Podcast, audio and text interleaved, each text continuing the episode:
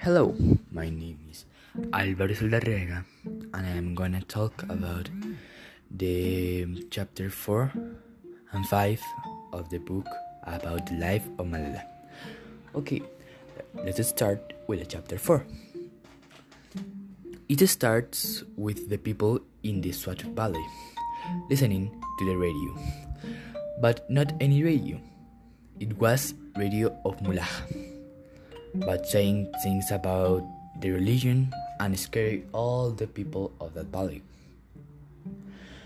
Okay, with time, Fazlul Fazlullah starts getting so much power.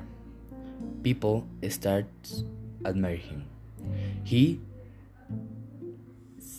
setting he starts setting up some rules, but very important, very injustice from for women, like women should stay at home and only get out in emergencies.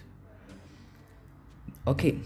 Also, he announced that the schools for girls were haram or sinful. Sinful.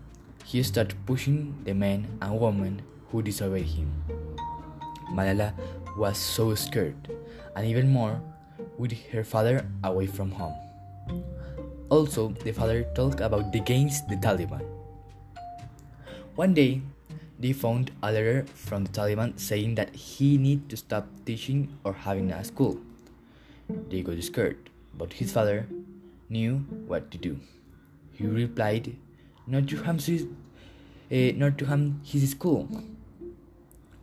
He agreed. They agree, but they have to change so many things, like the uniform something that Malala totally disagree. In that moment, Mala, Malala started thinking, why don't you fight to make Pakistan a better place?